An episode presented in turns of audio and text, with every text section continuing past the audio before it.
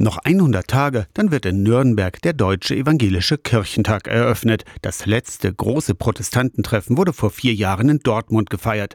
Pfarrerin Christine Jahn ist Generalsekretärin des Kirchentages und mit ihrem Team und dem Präsidium verantwortlich für Programm und Ehrenamtliche. Das ist der Schatz des Kirchentages, dass wir tausende Ehrenamtliche wirklich haben, die sich rufen lassen. Da gibt es Menschen, die nehmen sich Urlaub, manche sogar zwei Wochen, die dann eine Halle betreuen und Orgaleitung machen, die dann wirklich sagen, das ist mein Ding. Ich will, dass Menschen sicher von A nach B kommen, dass Veranstaltungen gut laufen und das schreibe ich mir ins Herz. Kirchentag ist die größte evangelische Laienbewegung in Deutschland.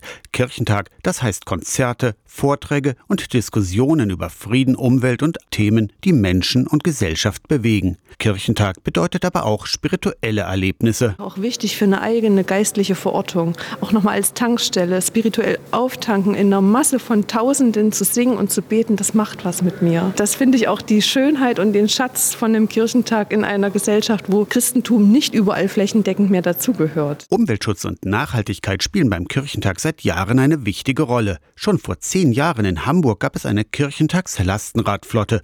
Bei der Verpflegung wird Wert gelegt auf regionale und saisonale Produkte. Müll und Abfall werden so weit wie möglich reduziert. Das Ticket für den Kirchentag ist gleichzeitig Fahrkarte für den öffentlichen Personennahverkehr, sagt Christine Jahn. Weil wir als Kirchentag in einer Großveranstaltung auch nochmal ausprobieren wollen, wie funktioniert eine Großveranstaltung, die so weit wie möglich klimaneutral stattfinden wird. Noch 100 Tage bis zum Evangelischen Kirchentag vom 7. bis 11. Juni in Nürnberg. In zweieinhalb Wochen wird das genaue Programm vorgestellt. Aus der Kirchenredaktion Torsten Kessler, Radio SAW.